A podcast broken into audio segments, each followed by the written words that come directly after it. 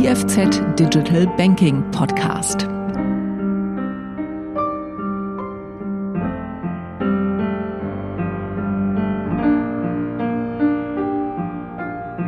Herzlich willkommen, geschätzte Zuhörende, zum Podcast mit Stefanie Wickihalder. Stefanie, du agierst seit 2018 als Präsidentin des Verbandes Swiss Fintech Innovations, kurz SFTI und arbeitest hauptberuflich bei der Credit Suisse Schweiz. Im Bereich Digitalisierung verantwortlich für externe Engagements, wie eben zum Beispiel das SFTI. Aber auch weitere Engagements der CS bei Verbänden, Initiativen und Branchenprojekten. Herzlich willkommen, Stefanie, und vielen Dank. Mein Name ist Thomas Ankenbrand. Zuerst, wer ist Stefanie Wickihalder? vielen Dank, Thomas, und vielen Dank, dass ich heute dabei sein darf. Ich habe mich sehr über die Einladung gefreut und ich hoffe, dass wir zusammen einen interessanten Podcast ähm, sprechen dürfen. Wer bin ich? Ja, das ist natürlich eine sehr schwierige Frage, das so kurz zu beantworten. Ähm, ich würde mich als eine passionierte, engagierte und begeisternde Person bezeichnen, die sich extrem eingibt in das Gestalten der Zukunftsbranche ähm, Zukunft meine ich natürlich die Finanzbranche. Also wie wollen wir die Zukunft der Finanzbranche gemeinsam gestalten? Dies kommt mir sehr entgegen, da ich über viele Jahre Erfahrung im Bankengeschäft verfüge, sei das auf der Investmentbank, sei das in der Front Organisation, aber auch sei das in der Digitalisierung. Das heißt, ich kann eigentlich alles in meinem Rucksack mitnehmen und das kombinieren mit meiner Kreativität, mit meinen Ideen und dann natürlich mit meiner Affinität, was die Technologie anbelangt. Das heißt, das in a nutshell würde ich mich so beschreiben. Wie nimmst du mich wahr oder hast du andere Ideen zu meiner Person? Das ist natürlich schwierig. Den Ball hat mir so noch niemand zurückgespielt. Äh, doch, ich würde sagen, das trifft, äh, trifft es sehr gut und vor allem äh, überträgt sich deine Begeisterung auch auf ähm, deine Umgebung. Ich denke, das äh, ja, ist ja natürlich am letzten Endes auch sehr inspirierend. Wenn ich da gerade vielleicht anknüpfen darf, wir sind ja aktuell am Schreiben unserer jährlichen Fintech-Studie, welche am 8. März an der IFZ Fintech-Konferenz präsentiert wird. Dabei haben wir das Gefühl, dass sich die Schweizer Fintech-Industrie auch im schwierigen Jahr 2022 äh, eigentlich gut oder sogar sehr gut entwickelt hat. Teilst du deine Einschätzung aus, äh, aus Sicht des Verbandes oder deines Umfeldes? Doch, das würde ich eigentlich unterschreiben. Ich denke, die Schweiz verfügt über einen sehr, sehr guten und tief verankerten Start-up-Markt. Ich würde es jetzt mal auch generell Start-up-Markt nennen. Ähm, ich habe mich da auch ein bisschen schlau gemacht. Ähm, wir sprechen ja, was das Kapital anbelangt, äh, von fast 30 Prozent mehr investierten Kapital im Startup-Markt äh, gegenüber dem Vorjahr 21. Ähm, und ich gehe davon aus, dass ein Teil von diesen 30 Prozent auch in, in Fintechs investiert wurde.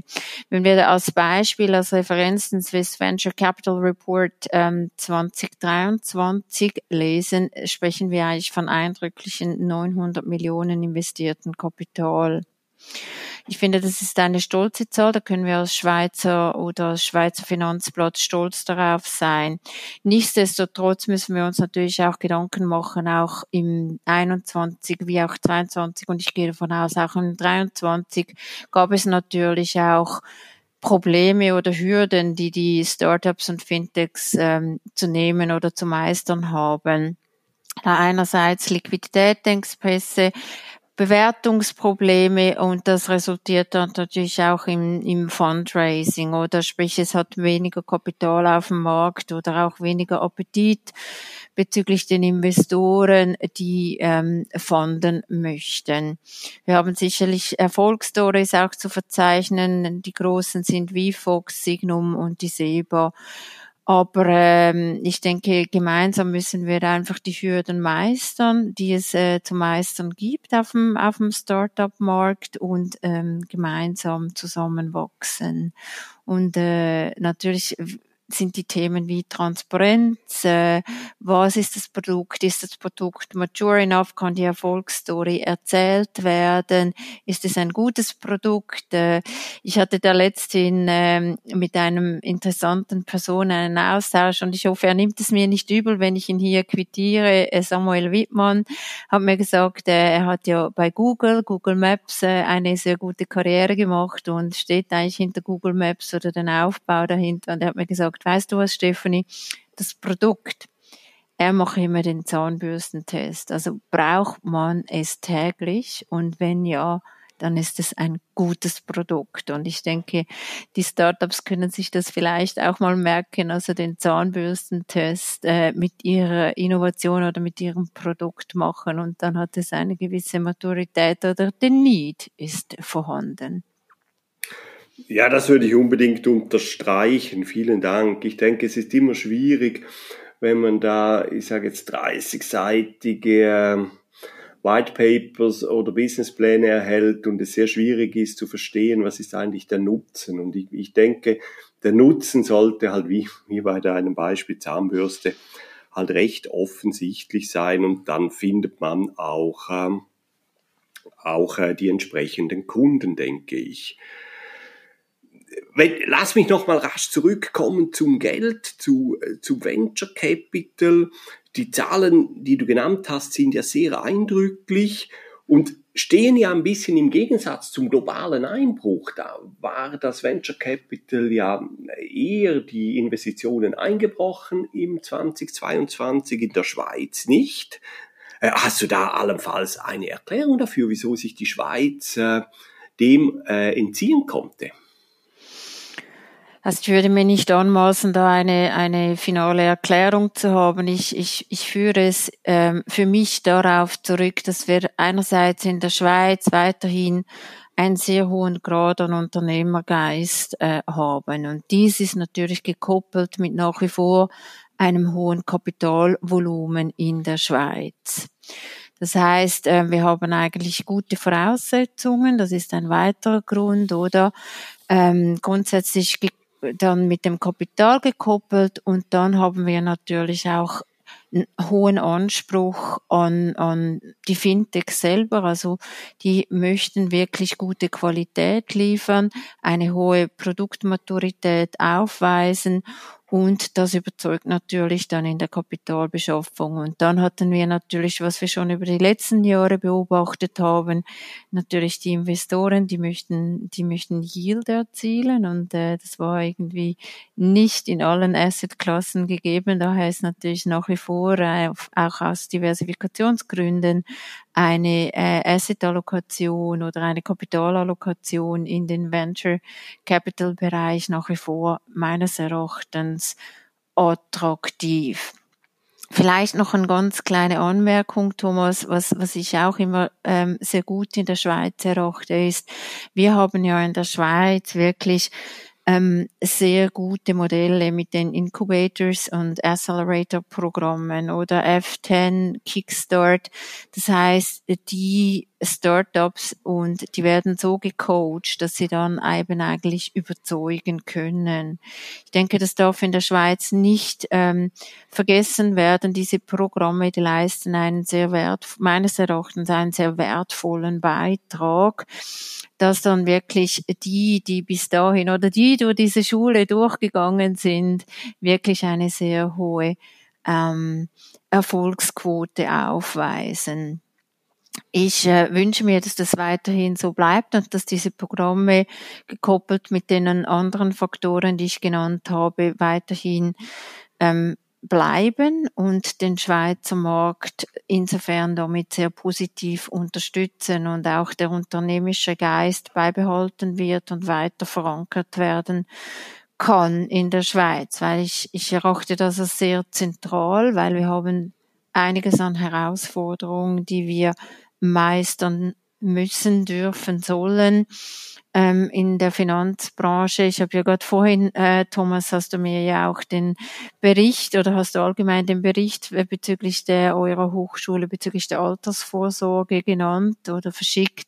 Sprich, äh, das sind Themen, die wir gemeinsam mit Startups, mit Innovation lösen müssen und nur gemeinsam auch mit der Technologie das anpacken können. Das sind wichtige Themen, genauso wie auch die Nachhaltigkeit oder die ganze Data Economy, ähm, die da auf uns zurollen und die wir anzupacken haben. Du hast die Technologie erwähnt und die Zahnbürste. Aktuell ist ja ChatGPT in aller Munde, oder?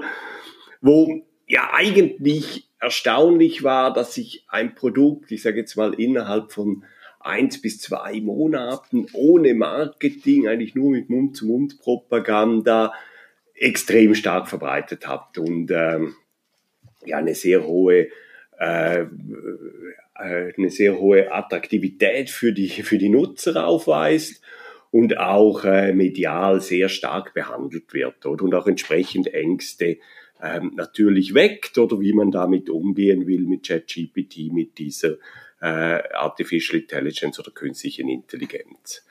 Äh, wie denkst du, ist es eigentlich für die Bankbranche? Wird das die Bankbranche fundamental ändern? Werden wir zukünftig nur noch mit äh, Bots sprechen? Das ist ähm, eine extrem schwere Frage. Und es ist insofern eine schwere Frage, weil es ja sehr eine sehr individuelle Frage ist. Ich als Stefanie Wickehalter bin ganz klar der Ansicht, dass ChatGPT auch Einfluss auf die Finanzbranche haben wird. Ob dies gerade jetzt, sagen wir mal, einer fundamentalen Veränderung gleichkommt, ist aktuell für mich schwer abzuschätzen, weil es ja sehr stark gekoppelt ist mit der Adoption. Also, wie nehmen Menschen das Tool wahr? Und du hast es vorhin angesprochen, es hat ja auch damit mit, es, Ängste sind bereits vorhanden. Zurückzukommen auf die Finanzindustrie, ist natürlich so, dass ChatGPT immer einen Wissensvorsprung hat oder ist extrem schnell, äh, Researcher werden ausgespuckt. Das heißt natürlich, da kommen wir ein bisschen zurück, wird ähm, der Kundenberater den Wissensvorsprung gegenüber dem Kunden noch wettmachen können? Oder ist dann irgendwie muss man anders überzeugen, nämlich in, in, in der Person, in der persönlichen Beratung, weil die Informationen, die werden zeitgleich eigentlich zur Verfügung gestellt, oder? Und das ist dann wahrscheinlich eben genau die, die Krux, wo fühlt sich der Mensch dann besser aufgehoben. Und das ist ja sehr individuell. Das spricht also, möchte jemand ChatGPT bezüglich seiner Asset Allocation anfragen und den Dialog mit ChatGPT aufbauen oder lieber mit einem Mensch diese, diese Interaktion haben. Charmant wäre natürlich dann für mich ähm, zu wissen oder, oder herauszufinden, wie können wir das kombinieren. Das eine schließt das andere nicht aus. Können wir es so kombinieren, dass es für eine breite Masse, je nach ähm, wie man sich dann fühlt oder wie man dieses Thema angehen möchte, ähm, dass das die Kombination nutzen kann zwischen Mensch und, und Chat ähm, GPT. Ich persönlich muss aber ganz ehrlich sagen, ich, ich, ich liebe es, also ich, ich frage es sehr oft an. Ich, ich möchte äh, es spielerisch kennenlernen. Ich, ich finde es wahnsinnig faszinierend, was, was äh, ChatGPT ausspuckt, sei das über ähm, Ideen äh, zum, zum Kochen, sei das über Ideen, wie man äh, die Ferien verbringen will, äh, wo soll ich investieren. Also ich, ich frage ihn äh, da die ganze Breite und, und äh, kann auch lachen, wenn mal die Antwort jetzt für mich nicht so perfekt ist. Ich denke, es ist, wie du gesagt hast, sehr kurz auf dem Markt. Es ist ein Hype. Wir sollten lernen, wir sollten lernen, damit umzugehen und wir sollten nicht die Ängste schüren, weil äh, es ist nicht perfekt, überhaupt nicht. Aber warum sollte es sein? Wir sollten, wir sollten lernen, damit umzugehen und wir sollten äh, ChatGPT auch die Möglichkeit geben, zu reifen und, und besser zu werden. Also ich äh, denke, das, sind, das ist ein wichtiges Tool. Let's, ähm, finde ich, äh, sollten wir das angehen und äh, damit wachsen. Und auch die Bank sollte sich dem stellen, die Entwicklung aufnehmen, mehr verstehen lernen und auch was will die Kundschaft damit und es dann ins Offering der Beratung integrieren. Die Frage ist, wie, wann und welchen Teil. Wie denkst du dann, wird das äh, von den Konsumenten angenommen? Oder einerseits äh, haben wir gesehen, ich denke, die Schweizer Fintech-Branche ist ähm, recht gut positioniert in der mhm. Schweiz. Mhm. Ähm, siehst du aber da gewisse Probleme für die Weiterentwicklung der Fintech-Branche? Also gerade auf der Ad Adaptionsseite ähm, sei es von institutionellen oder auch von Retail-Kunden. Also meinst du, dass ChatGPT Offering quasi eliminiert? Nein, also grundsätzlich, wie wird, wie denkst du, ähm, wird ChatGPT von der Konsumentenseite angenommen oder von den Kunden oder grundsätzlich jetzt von ChatGPT vielleicht verallgemeinert grundsätzlich von der die Fintech-Lösung, weil wir sehen ja auf der Venture Capital Seite, auf dem Talent Pool Research, da ist die Schweiz äh, ziemlich gut positioniert. Mhm. Ähm, siehst du allenfalls, du hast die Probleme, hast gesagt, wir hätten verschiedene Herausforderungen zu meistern. Siehst du die allenfalls auf der Adaptionsseite, der Kundenseite? Ja, das stimmt. Da bin ich äh, mit dir einig, ich sehe die da. Also ähm, ich denke, das ist wie bei allen Themen, um, um vielleicht kurz auf das Thema Open Finance einzugehen. Äh, da sehen wir ganz klar, oder es braucht eine Education, man muss es verstehen und man muss auch die Möglichkeiten, die es bietet, verstehen. Und wenn wir natürlich ähm, ähm, gerade bei ChatGPT ähm, natürlich es verteufeln, oder? Und jetzt die Headlines ja schon wieder sagen, oder in einigen Schulen in Amerika wird es verboten, es zu benutzen. Ähm, dann wird eigentlich den Riegel geschoben, wo etwas, wo ich, darum habe ich vorhin spielerisch genannt. Ich denke, man sollte es wirklich spielerisch angehen, es nicht in den Himmel loben, aber es auch nicht verteufeln. Es verstehen, die Möglichkeiten, die es bietet, zu verstehen und die Möglichkeit, es wird nicht weggehen, ist meine Meinung, sondern wir sollten es integrieren lernen und damit umzugehen und auch wir können natürlich immer die Gefahren darüber sprechen. Ja, es hat Gefahren, oder? Aber man muss mit ihnen umzugehen lernen. Und dafür braucht es enorm viel Education, um dann auch die Adoption in einem, in einer guten Art zu lenken. Aber das, das, das sind Themen, die wissen wir alle, die kommen auf uns zu, oder? Die Self-Sovereign Identity ist auch so ein Thema. Thomas, da haben wir auch schon darüber gesprochen, oder? Auch da braucht es Education in der Bevölkerung, damit nachher mit der Datenhoheit auch gut umgegangen werden kann. Und das, ich sehe das gleich auch bei ChatGPT. Sollte dann der, der Staat oder die Politik äh, mehr eingreifen oder mehr unterstützen?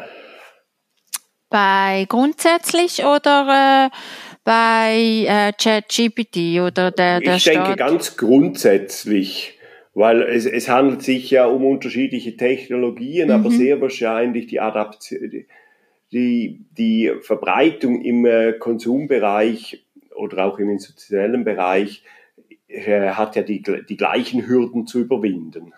Ja. Ähm, das ist ja immer so eine schwierige Frage für jemanden, der, sagen wir mal, wirtschaftsnah ist. Äh, meines Erachtens sollte der Staat ein Umfeld kreieren, einen Nährboden schaffen, in welchem Technologie oder grundsätzlich die Innovation, die Veränderung, die Transformation, wie auch immer du es nennen magst, gefördert wird. Wie kann er dies tun? Da sehe ich irgendwie Eckpunkte wie Education natürlich, oder? Also Talente ausbilden äh, mit Fokus auf die Zukunftsthemen. Da bei Talenten, da meine ich natürlich nicht nur explizit die Hochschulen, sondern auch eben diese Themen bereits in der Grundausbildung thematisieren das bedarf natürlich eine Überprüfung des Curriculums ähm, bereits äh, in der Grundschule. Ich sage nicht, dass die Schüler nur noch mit ChatGPT umgehen sollen oder alle Hausaufgaben auf dem Laptop, überhaupt nicht. Aber es muss auch da in einer Balance stehen, damit man lernt, mit diesen Dingen frühzeitig umzugehen und sie auch zu thematisieren, was sie heißen. Und auch die Gefahren natürlich. Ähm, das finde ich einen ganz wichtigen Eckpunkt. Natürlich dann auch die Wirtschafts- und die Finanzpolitik. Äh, Kapital, Zugang zu privatem Kapital muss immer möglich sein. Freiheit äh, des Investierens, um den Finanzplatz weiter stark zu halten. Wir haben ja in der Schweiz auch Impulsprogramme für die Innovation. Da gibt es InnoSwiss, äh, ist sicherlich äh, zu nennen, also ein sehr starkes vom Staat gefördertes ähm, Projekt und das ist ja auch gekoppelt mit äh, privaten Investoren, weil die Kapitalgebung, glaube ich, 50-50 ist. Das heißt, so können eigentlich ähm, die Ansätze von Innovation im partnerschaftlichen ähm, Modell Staat und Privat ähm, positiv ähm, unterstützen und so natürlich auch Impulse in die Innovation einfließen. Und dann natürlich, äh, das äh, wissen wir beide, ist es immerlich äh, sehr wichtig für, ein, für einen starken Finanzplatz, dass der Staat ähm, auch Rechtsordnung und ein Regulierungswerk hat, äh, das ähm, das fördert. Und natürlich im, im Regulierungswerk ist in der Schweiz natürlich die Prinzipienbasiertheit sehr hoch gehalten. Und grundsätzlich stehe ich natürlich dafür ein, regulate as much as needed, but not more. Ich würde mal das so zusammenfassen. Und das sind doch wichtige Eckpunkte, die der Staat oder die ich als Rolle des Staates sehe, um die Innovation in der Schweiz oder dem Finanzplatz äh, stark zu halten. Ja, ich denke, das ist ein gutes Schlusswort. Ich möchte mich an dieser Stelle recht herzlich, Stefanie, bei dir für das interessante Gespräch bedanken und Ihnen, geschätzte Zuhörende, für Ihre Aufmerksamkeit. Auf Wiederlosen. Auf Wiederlosen.